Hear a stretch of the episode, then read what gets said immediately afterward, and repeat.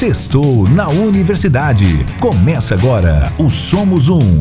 Universitários Missionários na Rede 316. Pastor Marcelo, muito boa tarde, querido. Você tá triste, você tá alegre, tá tudo bem aí, pastorzão? Alô? Abriu o áudio? Pronto, beleza. Opa. Vamos lá, 3 horas e 9 minutos aqui na sua rede 316, 3 e 9. A gente vai falar aqui de um tema muito, muito, muito, muito, muito, muito importante, extremamente importante para o universitário, para o missionário universitário, para todo crente, né?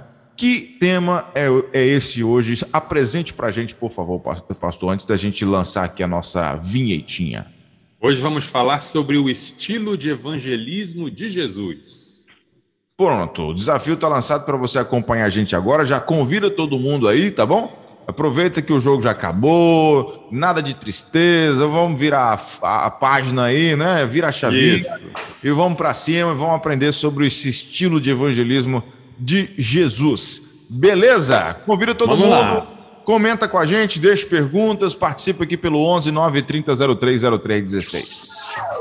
Sextou na Universidade. Começa agora o Somos Um. Universitários Missionários na Rede 316. Tá valendo então o nosso Somos Um aqui na Rede 316 com o pastor Marcelo Santos você que está chegando agora, seja bem-vindo, seja bem-vinda à nossa programação.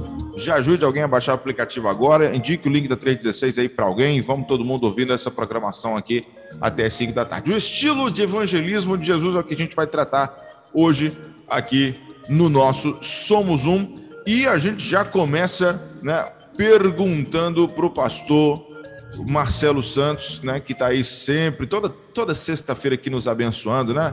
Jesus, Isso. pastor, tinha um estilo de evangelismo. A gente pode é, é, aprender esse estilo? Existe esse negócio de estilo de evangelismo? Me fala sobre isso, pastor. Vamos lá, vamos lá, pastor Nayan. É, Jesus é o nosso modelo em tudo, né?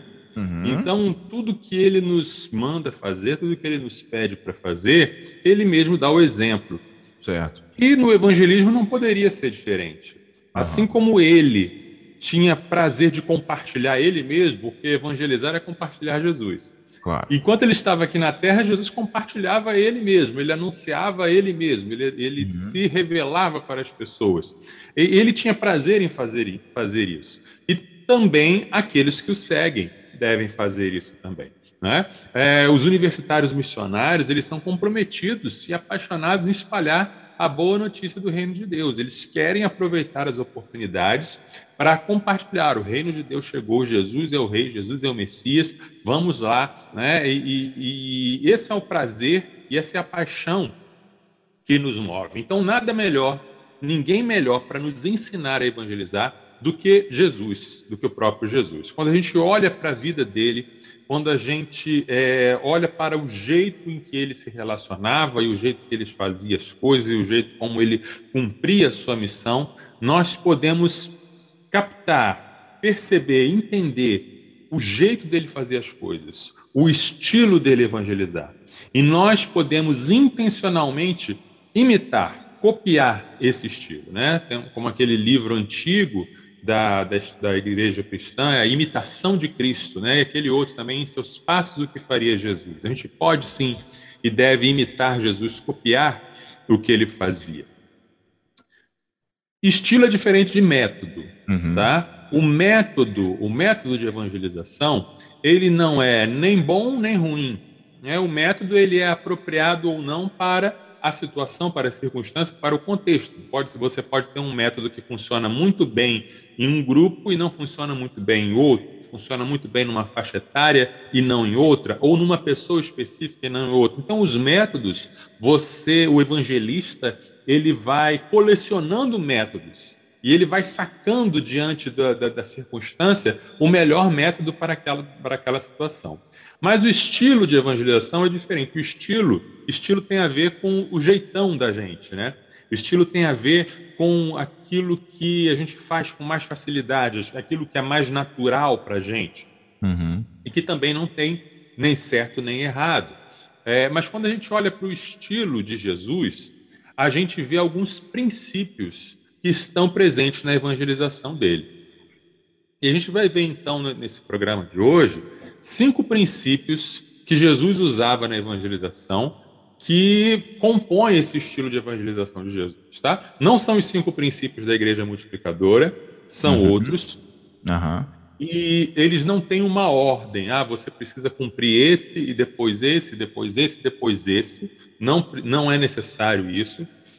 E eles estão todos interligados. Você vai ver que um se conecta com o outro, um, um é ligado ao outro. E também você vai ver que algumas pessoas têm mais facilidade em aplicar um princípio do que outro. Certo. Então a ideia é entender: opa, nisso aqui eu sou mais forte, esse aqui é um princípio que tem mais a ver comigo, e eu uhum. preciso complementar isso com os outros. Ah, está faltando esse outro princípio aqui para eu ser mais parecido com o estilo de evangelização de Jesus. Legal. Bom, esses, então... cinco, esses cinco princípios, Sim. eles estão é, a gente encontra eles no Evangelho de João, né? Hum. É, a gente vai basear o nosso programa hoje no Evangelho de João. Claro. E eles são o princípio da necessidade, o uhum. princípio do acolhimento, o princípio do relacionamento, o princípio do esclarecimento e o princípio do confronto. São esses cinco princípios do estilo de evangelismo de Jesus. Beleza. Bom, 3 horas e 15 minutos, 3 e 15. Então, você que está aí chegando agora, já fique ligado nesses princípios. Convida alguém para poder escutar sobre isso, né? Quem, principalmente quem ama evangelizar ou quem você acha que precisa aprender sobre isso. E pode participar, pode deixar sua pergunta, seu comentário aqui no nosso WhatsApp 11 93003 0316. Bom, Pastor Marcelo, então vou te pedir para começar justamente pelo primeiro que você citou aí, começar falando sobre o princípio da necessidade. Por Vamos favor. lá. A gente vê esse princípio em ação é, no milagre da multiplicação dos pães e dos peixes. Né? João capítulo 6, de 1 a 5. Depois dessas coisas, Jesus atravessou o mar da Galileia, que é o de Tiberíades. Uma grande multidão o seguia, porque tinham visto os sinais que ele fazia na cura dos enfermos. Então Jesus subiu ao monte, sentou-se ali com seus discípulos. Ora, a Páscoa, a festa dos judeus, estava próxima. Então Jesus, erguendo os olhos e vendo que uma grande multidão se aproximava, disse a Filipe: Onde compraremos pão para lhes dar de comer? Esse princípio ele está presente em praticamente todos os relatos de milagres de Jesus. Jesus via a necessidade das pessoas e ele se direcionava a elas nas necessidades que as pessoas tinham. Aqui nós temos uma necessidade muito prática, muito é, é, presente, muito fácil de identificar. Tinha um monte de gente, não tinha lugar ali para comer, não tinha comida perto. Onde vamos dar comida para essas pessoas? Ele se preocupa com a necessidade das pessoas. Tá? Então, o princípio da necessidade nos fala sobre isso. Comece com as necessidades das pessoas, porque tem uma coisa né, interessante. Todo mundo necessita do evangelho, mas nem todo mundo sabe disso. Todo mundo necessita do evangelho, mas nem todo mundo sabe que necessita do evangelho. Sim. Agora, existem pessoas que têm necessidades muito, é, é, muito fortes dentro dela que fazem com que ela fique aberta para uma intervenção, aberta para uma abordagem. É por isso que Jesus falava assim: bem-aventurados os pobres. Não é porque o pobre, por ser pobre, ele já tem um lugar no reino de Deus, mas é que o pobre, por ser pobre, ele está carente, ele reconhece que tem necessidades e é mais fácil de ser abordado, é mais fácil de ser é, é, é, é iniciado uma abordagem, um diálogo, uma conversação, tá? Mas os ricos também têm suas necessidades. A necessidade pode não ser a necessidade de comida, pode não ser uma necessidade financeira, mas pode ser uma necessidade emocional, uma necessidade na área familiar.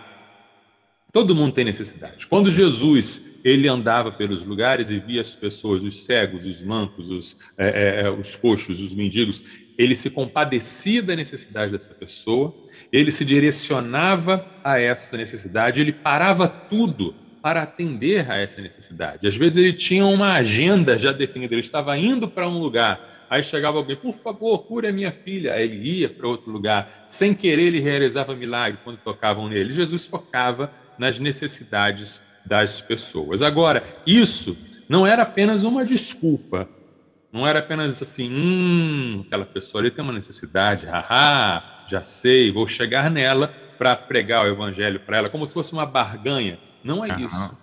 Jesus legitimamente se interessava pelas pessoas, Jesus legitimamente se compadecia delas, Jesus legitimamente olhava para elas e via: ele está precisando de algo, deixa eu me apresentar, deixa eu fazer o que eu posso por ela. Jesus podia muita coisa, ele podia fazer milagres, mas todos nós também podemos fazer algo por alguém, todos nós temos uma possibilidade, uma potencialidade de ajudar alguém. Jesus começava onde a pessoa estava, mas não parava por aí. Uhum. Ele começava da necessidade sentida da pessoa, daquela necessidade que, quando, como ele, por exemplo, quando ele perguntava, né, o que quer que eu te faça? Começava uhum. dali, mas ali ele usava essa necessidade da pessoa como uma ponte para levá-la a entender que ela tinha uma outra necessidade mais significativa ainda. Tá? Então, por exemplo, quando ele chega para a mulher samaritana, ele começa falando de água. Ela tinha ido ao poço para buscar água, a água era uma necessidade dela, mas aí ele falava da água da vida. É, quando aqui, né, nesse, nesse texto mesmo que nós lemos, é, o versículo 26, a partir do versículo 26, quando a multidão, já alimentada, já tendo visto o milagre, vai no dia seguinte pra, atrás de Jesus para ver se ele fazia mais milagre e multiplicava mais pão para ela, Jesus diz à multidão: Em verdade, em verdade eu lhes digo que vocês estão me procurando não porque viram sinais, mas porque comeram os pães e ficaram satisfeitos. Trabalhem não pela comida que se estraga, mas pela que permanece para a vida eterna, a qual o Filho do Homem dará a vocês, porque Deus o Pai o confirmou com seu selo. E no versículo 35, eu sou o pão da vida. Quem vem a mim jamais terá fome, e quem crê em mim jamais terá sede. Então Jesus caminhava da necessidade que a pessoa sentia, ah, eu preciso de pão. Aí Jesus, beleza, ontem eu te dei pão, mas deixa eu falar com você sobre o pão da vida. Deixa eu falar para você sobre o alimento que verdadeiramente importa trabalhar por ele. Então, esse princípio da necessidade nos faz a gente se aproximar das pessoas em necessidade, atender às necessidades que a gente puder e, num processo gradual, levar a pessoa a entender a real necessidade que ela tem, a, a necessidade definitiva. Então, quais são as necessidades das pessoas ao seu redor? Quais são as necessidades das pessoas que estão à sua volta? O que você pode fazer por elas? E como levar essas pessoas a entenderem as necessidades definitivas e espirituais que elas têm? Esse é o princípio da necessidade. Show de bola. 3 e 21, 3 horas e 21 minutos. Acho que ficou muito bem esclarecido isso aí, porque tem muita gente que realmente às vezes faz de forma errada ou com a intenção errada, né? Se aproveitando das necessidades. Como se fosse verdade... uma chantagem, né? Ó, oh, eu te dou a cesta básica se você for na igreja no domingo. Exatamente. Isso aí é, é antiético, isso aí não tem nada a ver com, com o espírito de Jesus. Eu acho que ficou muito claro quando o senhor falou que a gente precisa é, nos, é, nos colocar à disposição para ajudar diante da necessidade da pessoa, mas fazendo ela enxergar que a necessidade dela não é só aquela e é isso. É, existe isso aí. identidade espiritual também, isso é, é, é, bem legal que Jesus fazia muito. Uhum. Bom, aí a gente tem também o princípio do acolhimento, né, pastor? O que é o princípio do acolhimento? O princípio do acolhimento, eu já mencionei aqui um, um, um caso, que é o caso da mulher samaritana, o caso da mulher na beira do poço. Era uma mulher que tinha uma vida complicada, ou seja, já tinha tido cinco casamentos, estava vivendo com um homem que não era o marido dela, estava na situação de concubinato, né? Que seria chamado de união estável hoje. E aí ela vai para a beira do poço, por numa hora ao meio-dia, que é a hora que as outras mulheres não estão no poço, porque se ela fosse na mesma hora que as outras mulheres estavam, ela seria rejeitada, ela sofreria é, um assédio, ela seria perseguida. E aí ela chega naquela, naquele poço e ela encontra o quê? Um homem, porque na, primeiro, naquela época, um homem não se dirigia em público a mulher, e um homem judeu. Né? Os judeus, eles é, é, tinham uma corrente dentro do judaísmo que diz que você bebesse algo de um copo de um samaritano, você ficava impuro, porque o samaritano era totalmente impuro o tempo todo. Se tocar no samaritano, você não ia poder participar do culto. E aí esse homem judeu se dirige a ela, pede água para ela, conversa com ela, fala sobre a vida dela, sem julgar, sem condenar, sem dizer você é uma meretriz, você é isso, você é aquilo. Ela foi acolhida. Né? E antes dela que ela pudesse perceber, ela já estava batendo papo com ele, conversando sobre coisas teológicas, conversando sobre onde era o lugar para adorar e quem era o Messias. E Jesus vai e revela para ela: Eu sou o Messias. Esse padrão, esse princípio do acolhimento, a gente vê Jesus usando direto em toda a Bíblia. Né? Ele chegava para aquelas pessoas é, rejeitadas, ele chegava para aquelas pessoas que ninguém mais acolhia, que ninguém mais recebia. A prostituta, né, o cobrador de impostos, a, a, o pobre em geral, o, o, o, doente em geral, o leproso, ele tocava no leproso, aquele leproso né, de Marcos capítulo 1. Há quanto tempo que ele não recebia um toque, um abraço? Jesus acolhia. Né? Isso está muito ligado ao princípio anterior, porque ser acolhido é uma necessidade básica também, né? Todo mundo tem essa carência, todo mundo tem essa necessidade. E a gente vive numa sociedade também onde falta muito acolhimento e todo mundo se sente sozinho, todo mundo se sente é, é, desprezado, talvez, solitário. Temos uma necessidade emocional de ser valorizados e aceitos. Ser aceito significa é, você tem valor em si, Independente do que você é, independente do que você faz, eu te aceito, né? eu te recebo.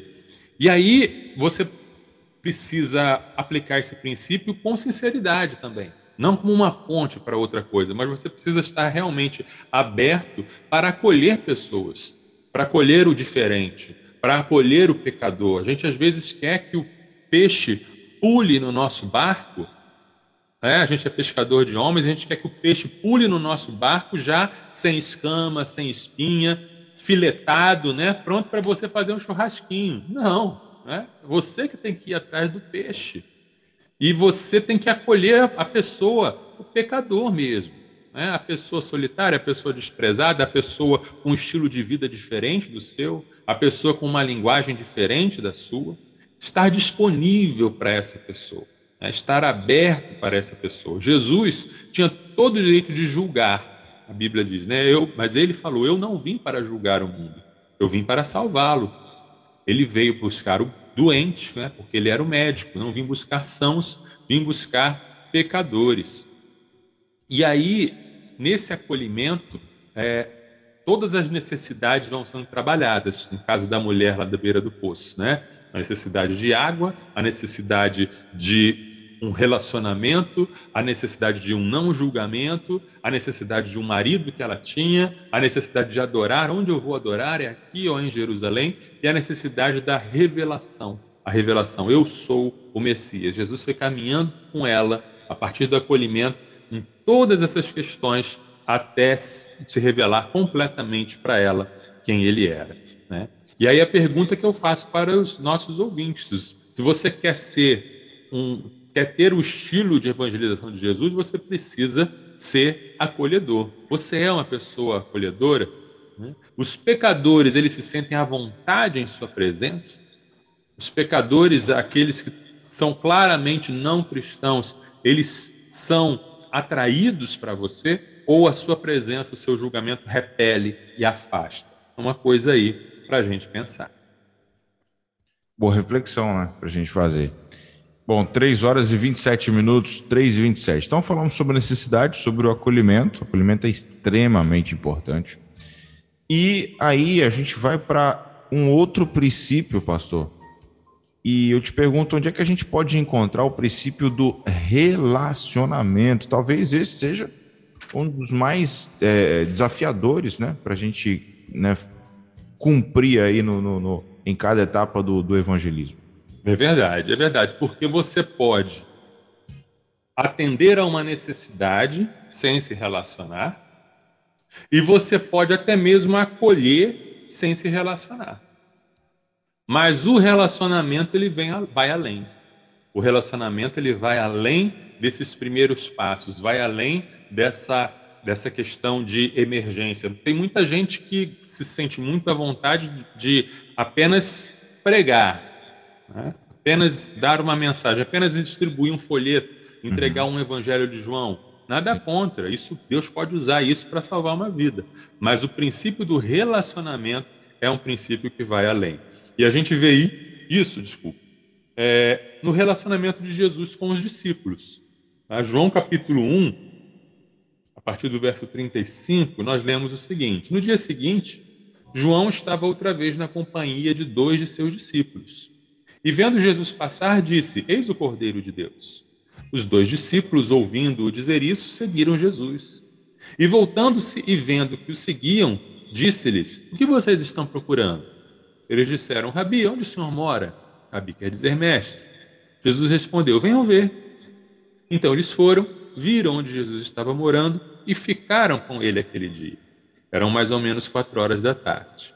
André, o irmão de Simão Pedro, era um dos que tinham ouvido o testemunho de João e seguido Jesus. Ele encontrou primeiro seu próprio irmão Simão, a quem disse: Achamos o Messias. Messias quer dizer Cristo. E o levou a Jesus. Jesus olhou para ele e disse: Você é Simão, filho de João, mas agora será chamado Cefas. Cefas quer dizer Pedro. Olha só que coisa singela, né? Jesus estava andando, João viu, ó, o Cordeiro de Deus. João cumpriu o papel dele como precursor, aquele que ia preparar o caminho, que ia ser a voz que clama no deserto. E por isso ele falou: convém que ele cresça e diminua. Vai para ele. E os discípulos foram e seguiram. E Jesus olhou para olhou eles: o que, vocês querem? Ah, onde é que o senhor mora? Vem, vem comigo. Né? Jesus chamou para a casa dele. Jesus, a, a, gente imagina sempre Jesus como se fosse um sem-teto, né? Só andando por aí. Mas não, Jesus tinha casa. Jesus o convida para a casa dele, Jesus talvez serviu alguma coisa para eles. Né? O texto não fala, mas não ficaram ali parados. Jesus deve ter servido alguma coisa para eles, Jesus deve ter conversado com eles. Jesus os convidou para a casa deles. E aí no dia seguinte, o relacionamento ele tem essa, essa capacidade, né? ele se expande. O André, que estava ali, chamou o irmão dele, Simão, vem ver Messias. Aí Jesus também acolhe, também recebe, também dá um novo nome para Simão, chamado Pedro. Então Jesus ele é alguém que se relacionava. O relacionamento ele vai além do acolhimento. Acolhimento é aquele primeiro momento. Fique à vontade comigo, né? uhum. né? Eu te, te reconheço, te aceito como é. Agora o relacionamento é: vem andar comigo. Se você quiser, vem andar comigo. Vem caminhar comigo, vem fazer parte da minha vida e deixa eu fazer parte da sua vida. E aí no relacionamento você vai testemunhar com a vida. Né? Você vai fazer perguntas para ela, como Jesus perguntava para os discípulos. Toda hora Jesus estava fazendo perguntas. Toda hora Jesus estava ali tirando as dúvidas dele e, deles e colocando outras dúvidas para eles. Né? Então, o princípio do relacionamento ele está presente na, na, evangelização discipuladora, no relacionamento discipulador, está presente nos pequenos grupos. O que é um pequeno grupo? Não é um grupo apenas para você cumprir uma programação, para você fazer aquelas perguntas ou fazer aquele estudo bíblico que acabou. Não, um pequeno grupo é um grupo de relacionamento, onde a pessoa vai ficar à vontade para expor as suas dores, para falar das suas dúvidas, dos seus problemas. Então, se você quer ter um estilo de evangelização como o de Jesus, você precisa abrir a sua casa e abrir a sua vida para outras pessoas. E se fazer presente na vida das outras pessoas e deixar as pessoas fazerem parte também da sua vida. E isso inclui os aborrecimentos de um relacionamento. Porque a gente fala tanto de relacionamento, né, Nanha, que às vezes a gente pode passar a impressão que relacionamento é tudo de bom. Uhum, Mas não. Sim. Relacionamentos são difíceis, relacionamentos são trabalhosos, relacionamentos machucam, qualquer relacionamento. Marido e mulher, pai, filho, pastor e igreja, onde tem relacionamento, nesse mundo caído em que nós estamos, um dia não será assim, graças a Deus, mas enquanto estamos nesse mundo caído, onde tem relacionamento tem conflito. Então, às vezes é mais fácil a gente se retrair, às vezes é mais fácil a gente ficar na nossa, né? Nesse esse período de pandemia que a gente passou, muita gente se descobriu muito bem ficando sozinho. Muita gente falou: ah, tá tão bom aqui, né? Hum. tenho tudo, peço comida pelo aplicativo, faço trabalho em casa, não preciso ver ninguém, não preciso é falar verdade. com ninguém, está bem aqui. Né? Mas o relacionamento ele nos chama, de fato, para esse desafio de se abrir, de ser ferido, perdoar, pedir perdão, aprender junto, crescer. É isso, foi isso que Jesus fez. Né? Jesus ele se aborrecia com os discípulos.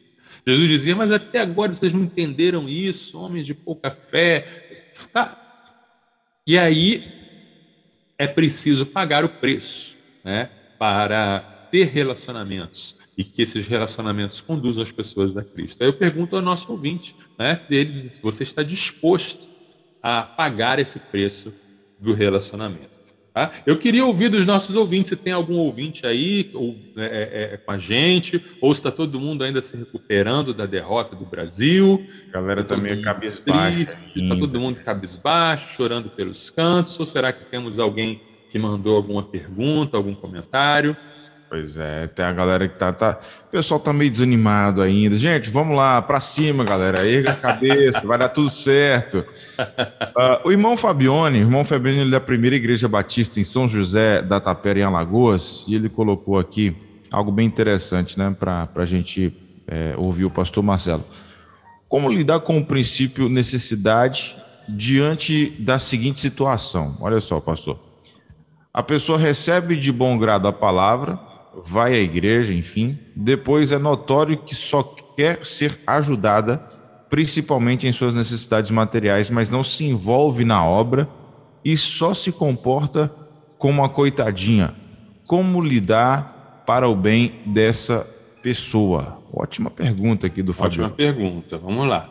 Então, são várias coisas que precisam ser colocadas, que precisam ser, ser tratadas. A primeira delas, e, e a, isso é algo que precisa ser bem esclarecido na própria igreja, para o próprio cristão, e em seguida ser colocado para a pessoa, dizer assim: olha, você não precisa ir para a nossa igreja para receber essa ajuda. Você pode ficar do jeito que você está, você pode estar do jeito que você está. E você não precisa fingir que vai para a igreja, você não precisa fingir que é crente para receber essa ajuda. Aí, o, o outro ponto é quais são os critérios para se dar a ajuda, por quanto tempo vai se dar a ajuda, que aí é, é, cada um vai definir. Mas você precisa colocar e deixar claro que não é uma troca, não é uma barganha. E a gente mesmo, nós que oferecemos ajuda, precisamos falar isso para a gente mesmo. Não. Se eu já defini que ele precisa mesmo dessa ajuda, se eu já defini que eu vou dar essa ajuda, então eu não vou esperar que ele, tem, que ele me dê uma contrapartida, não. Ele pode continuar na vida dele, porque eu estou ajudando sem essa barganha, sem essa troca. A segunda coisa é definir realmente, porque todo mundo precisa de alguma coisa, todo mundo tem necessidade. Né? Ah. Definir quem vai receber essa ajuda e por quanto tempo. Sim. É, se você o tempo todo está ajudando a mesma pessoa, você até mesmo é, dificulta ela de correr atrás da própria necessidade. Então você pode dizer assim: olha, nós vamos ajudar você por um prazo de três meses e depois a gente vai ajudar outra pessoa. Ou nós vamos. A operacionalidade disso é de caso a caso, e se Sim. pensar, não, nós vamos ajudar as pessoas dessa comunidade, depois dessa, ou vamos fazer um rodízio, cada hora a gente vai ajudar alguma coisa. Isso é uma coisa. A outra coisa é fazer a pessoa enxergar e entender uh, que ela está recebendo essa ajuda, mas que ela pode também caminhar por conta própria. É aquela história do não dar o peixe, mas ensinar a pescar. Obviamente que se a pessoa está com fome, você não vai ensinar a pescar. Você primeiro dá o peixe, ok, você mata a fome ali naquele momento. Mas depois de matar a fome, você ensina também a pessoa a pescar. Uhum. Uma coisa caminha com a outra. Então você diz: não vamos dar essa ajuda para você o tempo todo, não queremos deixar você dependente, a gente vai te dar essa ajuda, mas de repente, por exemplo, que a pessoa está precisando de uma porta de emprego, o que a igreja pode fazer para conseguir um emprego para essa pessoa? Tá? E sim, existe gente que fica na posição de vítima. Sim, existe gente que, que, que gosta de ficar na posição de dependente. Existe, existem espertalhões, existem. A gente tem que estar consciente disso e, e, e ter sabedoria na hora de oferecer essa ajuda. É, e por fim, ajudar a pessoa a entender. Vamos pegar um caso que deu super certo. A pessoa estava na situação financeira ruim, recebeu uma ajuda emergencial, aí depois recebeu um curso profissionalizante, se deu bem na vida. O trabalho da, da igreja não terminou. Porque faltou dizer para ela assim: olha, esse Deus que te ajudou, porque a igreja te ajudou, porque foi Deus que mandou, esse Deus que te ajudou manda dizer que você tem uma necessidade maior do que essa necessidade material, que é a necessidade espiritual. O trabalho da igreja não vai estar completo se não se fizer a pessoa entender que ela tem uma necessidade maior, a necessidade do próprio evangelho. Então, tudo isso tem que estar presente no, no princípio da necessidade. Isso aí. É, eu achei interessante o que o senhor falou aí no início, porque é, não está tudo bem se a pessoa receber é, a ajuda, a sua ajuda, e, e, e dizer que não vai para a igreja. Uhum. Uhum. Exato. O nosso desejo é que isso aconteça, né? Que a partir dessa necessidade a gente consiga mostrar para ela que existe outra necessidade, mas uhum. se ela não quer, é, de algum, enfim, por, por uma questão de decisão, a gente não pode forçar e ficar chantageando, enfim. Exato. Né? E, e eu achei interessante uma, uma, uma, uma, experiência que eu, que eu tive recente agora lá na igreja. A gente fez uma campanha lá e a gente é, doou alguns exames de vista gratuitos para a comunidade lá para o nosso oh, bairro. Interessante, legal. E, e, e, aí teve uma senhora que foi lá, se inscreveu, né? Você agendou o seu exame de graça e tal, fez o exame, tudo certinho. É, comprou óculos tal, depois, tudo certo. E aí, uns dois meses depois, ela aparece lá na nossa igreja. Era uma moradora do bairro só. Aparece na nossa igreja. E aí a gente recebendo ela lá como visitante, ah, seja bem-vindo, uhum. tal, tal, tal. Ela falou assim: não, eu, eu vim aqui hoje porque agradeci primeiro a Deus, depois vocês, pelo exame de vista que eu fiz e tal. E eu tinha prometido para minha família que eu ia vir aqui fazer uma visita para vocês por agradecimento uhum. né, do, do, uhum. da ação que vocês fizeram aqui e tal. Enfim, eu estou aqui para agradecer e, e cultuar com vocês aqui. Ponto. Isso. Recebemos bem, ela participou daquele culto, não voltou mais. Uhum. Não voltou mais. Uhum. É, ela não precisou ficar na igreja porque é. a gente ajudou e tudo mais. É. Se a gente tiver que fazer outra ação e ajudar ela de novo, a gente vai ajudar. Sim, é, exato. O, assim, assim os dez leprosos, né? Jesus curou é. dez. Só um, só um voltou para agradecer. Jesus não cancelou a cura dos outros nove. Ah, quer saber? Então vocês voltem a ficar leprosos. Não. É. Ele cura, ele dá, ele abençoa. E aí, se a pessoa quer receber a benção maior da salvação, maravilha. Mas se não quer, também a gente faz a nossa parte, né? A gente é, a gente precisa ser gracioso, como o nosso Deus é gracioso, misericordioso e generoso. É isso.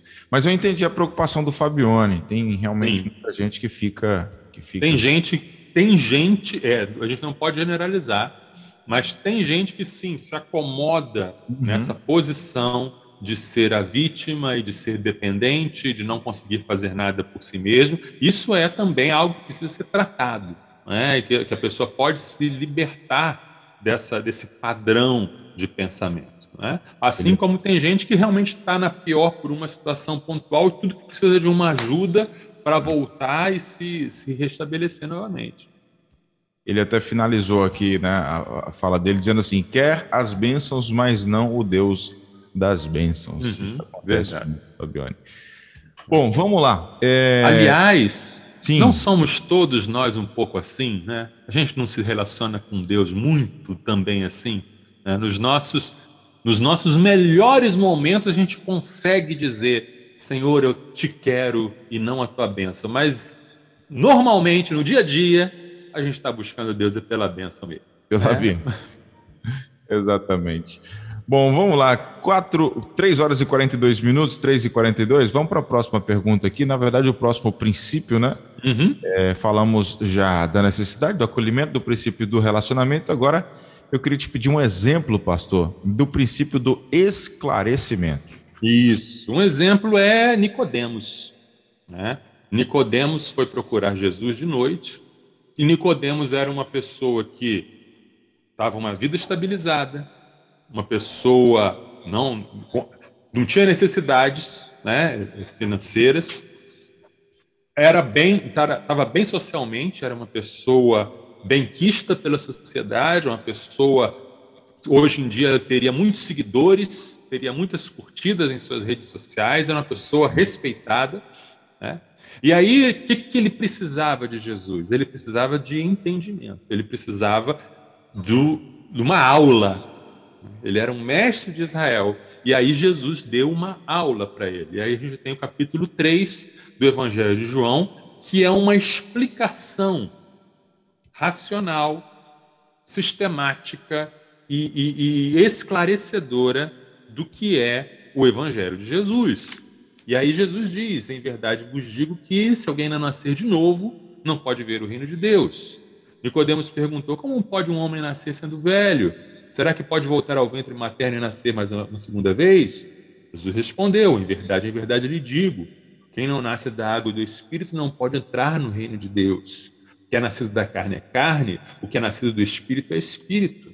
Não fique admirado por eu dizer: vocês precisam nascer de novo. O vento sopra onde quer você ouve o barulho que ele faz, mas não sabe de onde ele vem nem para onde vai. Assim é todo o que é nascido do Espírito. Então Nicodemos perguntou como pode ser isso. Jesus respondeu: Você é mestre em Israel e não compreende essas coisas? E aí Jesus continua: E assim como Moisés levantou a serpente no deserto, também é necessário que o Filho do homem seja levantado, para que todo que nele crê tenha vida eterna, porque Deus amou o mundo de tal maneira que deu seu filho. Ou seja, o princípio do esclarecimento significa que a gente precisa, em alguns momentos, sentar com a pessoa e explicar o evangelho.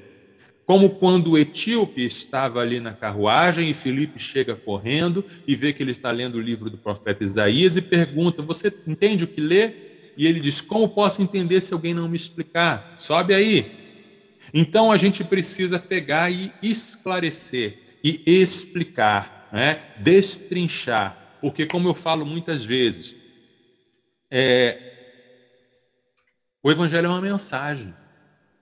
Não existe essa coisa de ah, pregue o evangelho se precisar use palavras. Não, você tem que usar palavras. Porque o evangelho é uma mensagem. E as pessoas, se você não explicar, elas não vão entender. Coisas que a gente acha muito básicas, como por exemplo nascer de novo, para Nicodemos isso não era básico. Ele teve dificuldade de entender Jesus se espantou com isso. Puxa, você não entende uma coisa? Né? Se eu estou falando de coisas terrenas, coisas que você conhece, nascimento, água, vento e tal, se eu falar do, realmente do que eu vi, do que eu sei, você vai ficar totalmente perdido. Mas Jesus foi e explicou. Né? conceito de nascer de novo, o conceito do espírito, o conceito da, dele ser levantado igual a serpente no deserto, a fé. Jesus explicou o evangelho para Nicodemos. É, eu tenho muita facilidade com esse princípio. Esse é o princípio que eu mais tenho facilidade. Né? Uhum. É chegar e explicar e tirar a dúvida né? E, e, e, e ver o que a pessoa tem de pergunta e tal. Por isso que eu preciso, eu, na minha vida, preciso olhar mais para os outros e praticar mais os outros, né? Mas tem gente que tem mais facilidade com os outros e precisa se dedicar também a esse princípio do esclarecimento, porque o evangelho é simples, claro que é simples, é tão simples que uma criança consegue entender. Mas as implicações do evangelho são profundas. As repercussões do evangelho sobre a vida da pessoa são profundas. A gente eu acredito que no céu a gente vai ficar conversando muito sobre o Evangelho, né? Uhum. E o que que significa e qual foi a obra de Deus. A gente vai mergulhar nisso porque é um, é um universo, é um mundo sem fim. Então a gente precisa conhecer a palavra, a gente precisa se fazer perguntas, tá? O não crente ele chega às vezes com umas perguntas que pega a gente no, na curva, pega a gente no contrapé. E não é por, por maldade, nem sempre. Às vezes é igual aquela pergunta de criança, né? Você já viu criança fazendo pergunta teológica? Te deixa desarmado, porque como assim? De onde veio isso, né? Então, faça perguntas, olhe para o texto bíblico e se imagine como eu responderia se alguém perguntasse tal coisa. Né? Porque nem todo mundo que vem questionar alguma coisa da palavra é porque está com o coração fechado. Às vezes é uma dúvida legítima. E a gente precisa então entender a palavra de Deus, entender o que, que Jesus fez na cruz, por que, que Jesus morreu na cruz, o que significa a ressurreição, como é que Jesus transforma a vida da pessoa, o que é graça, o que é fé. A gente tem que saber colocar isso na linguagem mais simples possível, porque também não adianta você se encher de conhecimento, ficar o sabidão da teologia, mas não saber explicar, não saber é, comunicar de maneira clara a verdade do Evangelho. Então, esse é o princípio do esclarecimento. É Está rindo aí, lembrando de, de, alguma situação? Sempre, sempre, a gente sempre lembra. a gente sempre lembra. Tem um, tem um cidadão que eu conheço que é assim, o cara, você sabe que o cara sabe, né? Ele é uh -huh. tem muito conhecimento, mas não sabe passar. E aí embola a cabeça da gente todinha. Você quer? É, falar do, é, aí... vai falar do fim dos tempos, de Apocalipse, aí, meu irmão, pode esquecer, esquece. Todo né? mundo fica admirado, mas fala, não entendi nada, né? De nada. Por aí.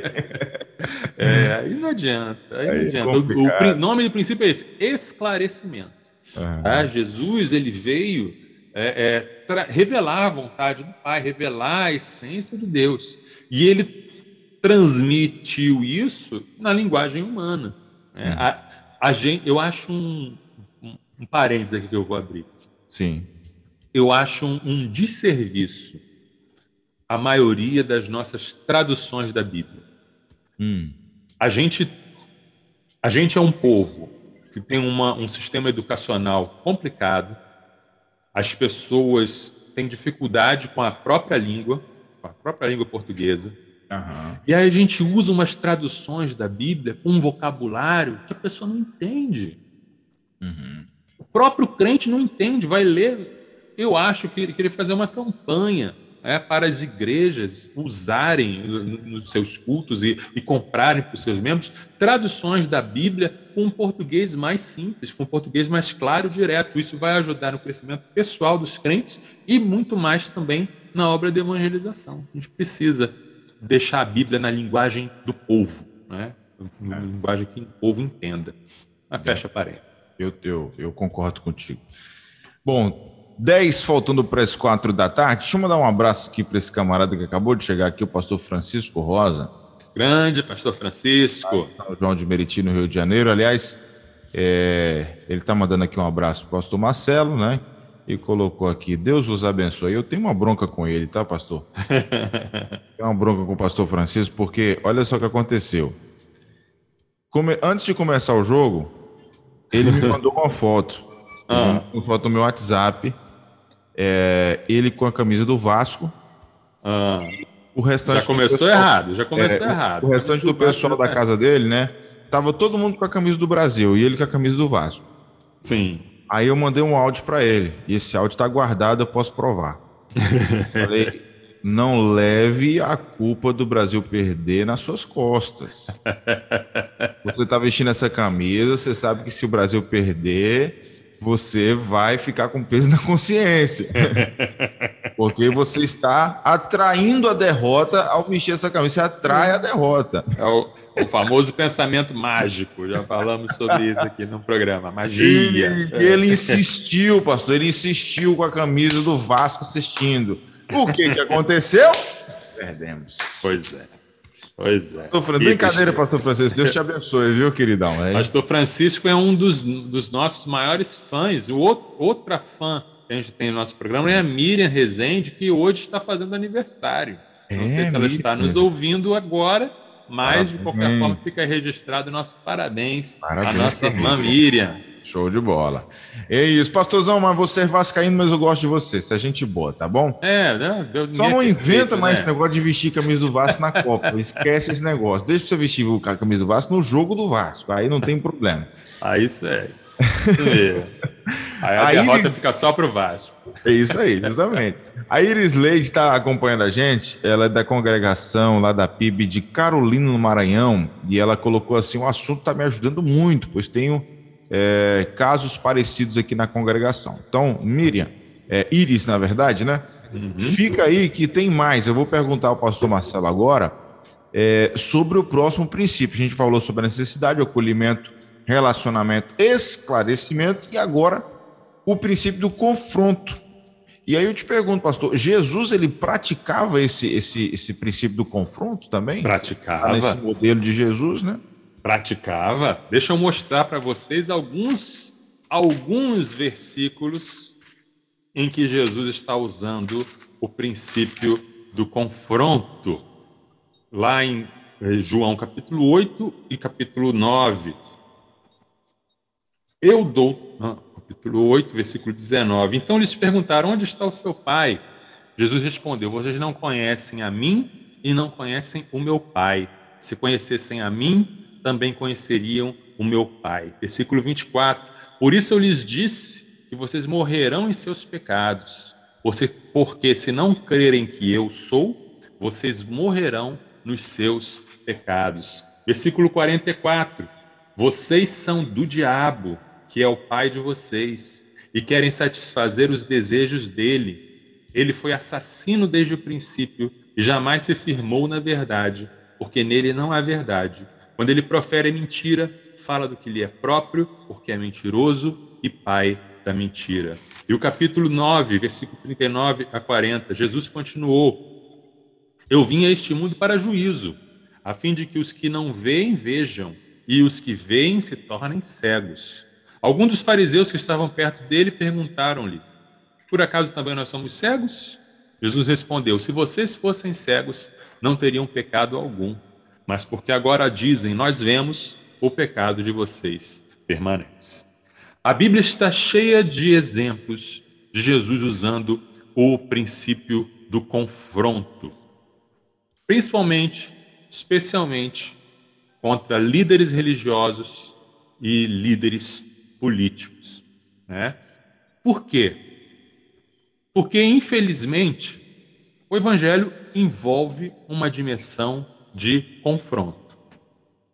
Você tem que atender a necessidade da pessoa, você tem que acolher a pessoa, você tem que se relacionar com a pessoa, você tem que esclarecer as dúvidas da pessoa, mas não tem jeito. Vai ter um momento de tomada de decisão. Vai ter um momento em que a, a agulha vai ter que entrar, vai ter um momento em que a espada vai ter que cortar, vai ter um momento em que você vai dizer assim: olha, você é um pecador, você está condenado. Se você não aceitar Jesus, você vai para o inferno. Você é um servo do diabo, você está servindo ao diabo e você precisa se arrepender e crer para você ser liberto. Claro que você não vai começar com isso. Olha o acolhimento. Você começa com acolhimento, mas em algum momento o confronto tem que entrar. Em algum momento o evangelho tem que confrontar o pecado da pessoa. Em algum momento o, o evangelho tem que colocar a pessoa diante de uma escolha, de uma decisão. Senão a pessoa pode passar a vida inteira frequentando uma igreja, ou dentro de uma igreja, ou sendo amiga do evangelho, sem ser confrontada e achando que está tudo bem entre ela e Deus e não está. Tá? Então Jesus ele confrontava assim. É interessante isso, né? As pessoas humildes as pessoas rejeitadas, ele Jesus mostrava o seu lado doce, manso, compassivo e acolhedor. Mas as pessoas arrogantes, as pessoas que dominavam os outros, Jesus vinha também com dureza. Ele não amaciava, não. Jesus não amaciava, ele confrontava. Agora eu vejo, Nayan, muitos irmãos hoje que nadam de braçada no princípio do confronto. Uhum. São excelentes no princípio do confronto. Tem uma facilidade enorme para, para confrontar.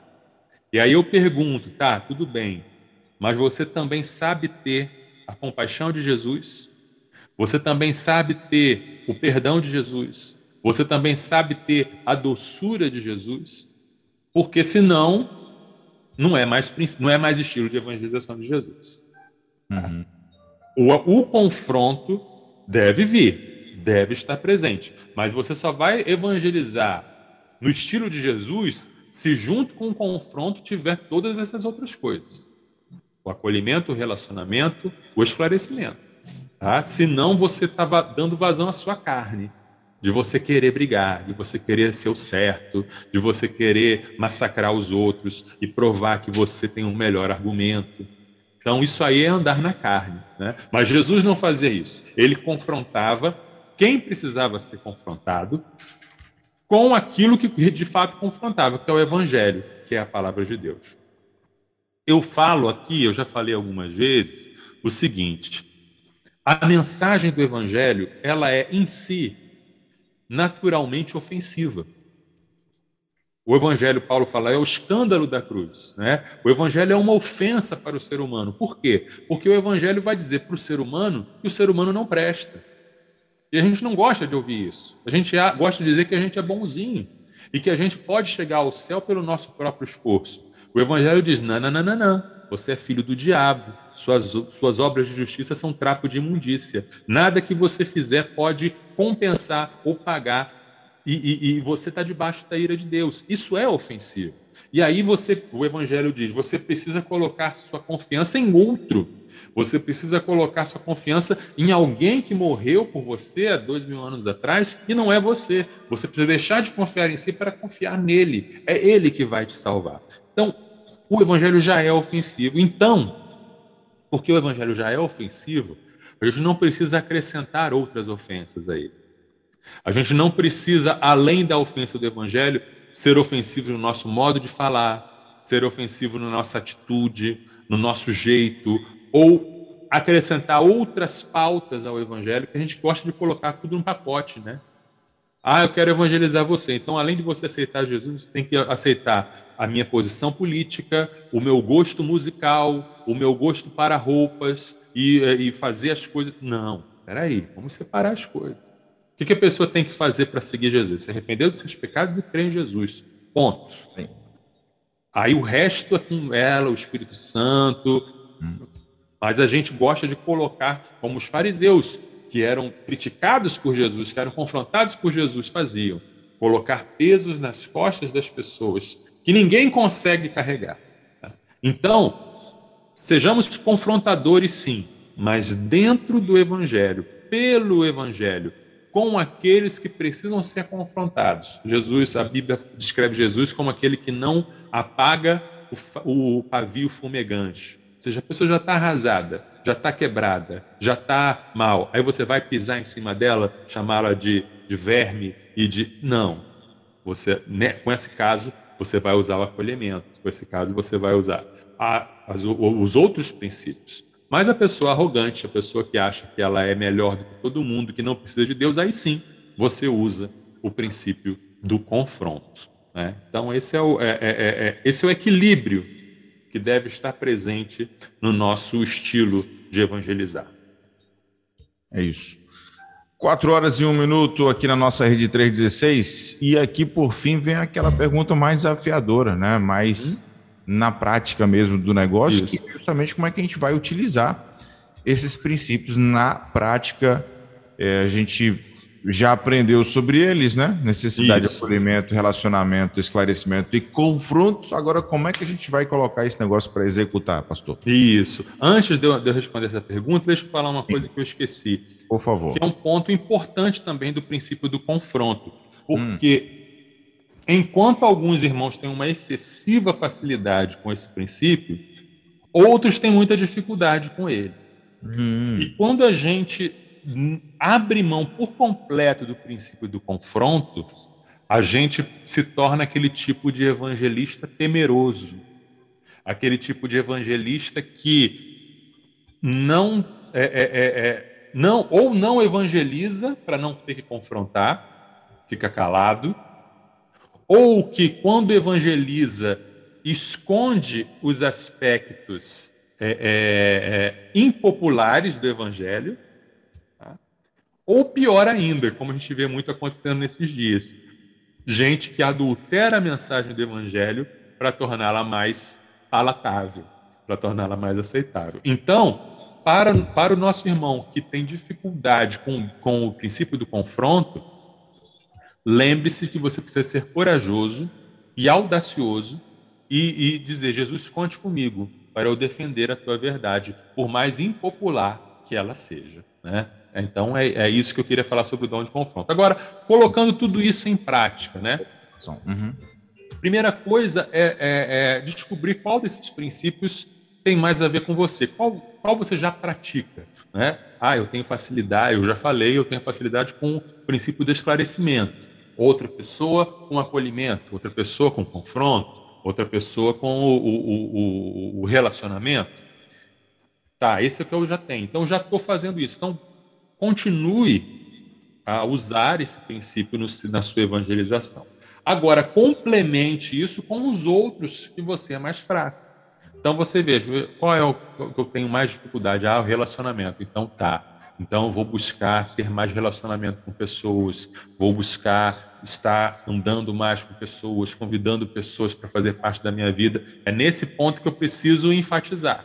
Porque aí quando eu tiver todos os cinco princípios é, bem equilibrados, né, e eu tiver intencionalmente praticando aqueles que eu vejo que estão precisando de mais um, uma ênfase minha, eu vou estar com um estilo parecido com o de Jesus, né? Então esse é, é, esse é o caminhozinho, esse é o trilho, né? Comece naquilo que você já é, já é forte, já é bom, mas vai prestando atenção nos outros e vai alimentando esses outros até todos estarem no mesmo, no mesmo patamar, no mesmo nível de, de ênfase na sua vida. Show de bola. É, mas aí é, eu acho que é muito importante frisar nesse, nesse final, pastor, da nossa conversa, que por mais que a gente tenha facilidade com um, as etapas precisam ser completas, né? Isso, isso, essas etapas que eu digo, cada, cada um desses é, desses princípios precisam Sim. ser praticados, né? Exatamente, isso mesmo. É, isso, isso é bom a gente frisar bastante, porque é, Porque talvez... isso aí não é como dom espiritual, né?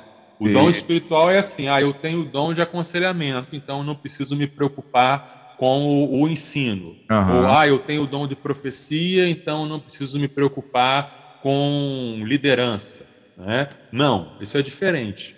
A gente está querendo ter um estilo parecido com o de Jesus, ou seja, uhum. um caráter parecido com o de Jesus. Porque então, Jesus fazia todo, ele cumpria todos esses princípios, né? Isso mesmo. Então eu preciso ver na minha vida é, é, o que está faltando Exato. para eu ser semelhante a Jesus. Tá? Então, se está faltando na minha vida é, o princípio da necessidade, então eu vou passar a olhar intencionalmente para as pessoas e me perguntar do que, que aquela pessoa está precisando.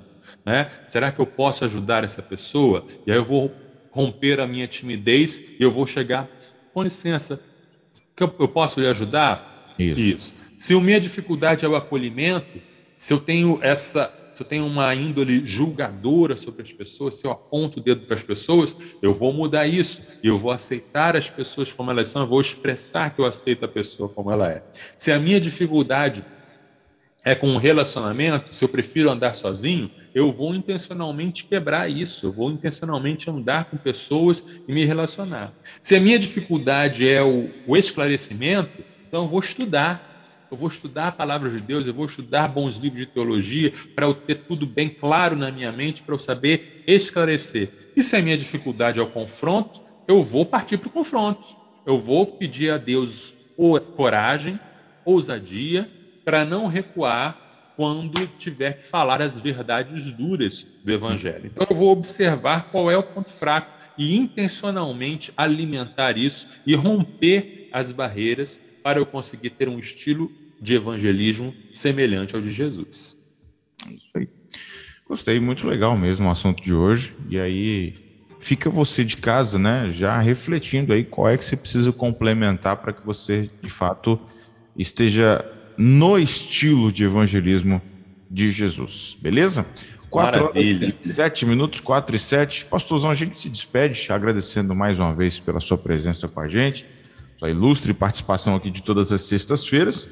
E já tem é, o assunto da semana que vem, pastor Marcelo? Temos sim. Nosso tema da semana que vem é a filosofia nossa de cada dia. A filosofia nossa de cada dia. Muito bem. E antes de me despedir do senhor, Brasil saiu da Copa. E aí? Vai torcer para alguém, pastor? Vai ficar de boa? Acho que eu vou torcer para Portugal. Rapaz, acho que 90% dos brasileiros, tá? Eu também tô nessa. CR7. Isso, vamos tô nessa. aí Portugal. Vai, vai, tomara. Pode dar Argentina, aí não. Não, a gente também. Tá Se bem que tem uns brasileiros que gostam, hein? tem uns, uma meia dúzia aí. Pastor, um abraço, tá bom? Bom final de semana para você e até Deus abençoe, querido. Até a próxima, se Deus, Deus quiser. Tchau. Esse foi o pastor Marcelo Santos com a gente aqui no Somos Um, Universitários Missionários da 316, esse quadro de toda sexta-feira às três da tarde, aqui no nosso Tarde Viva. Você pode conhecer o Somos Um acessando agora a rede social lá no Instagram. Você pode começar a seguir viu? Universitários Missionários, é isso mesmo. O Instagram é arroba Universitários Missionários. Já começa a seguir aí, conheça o trabalho.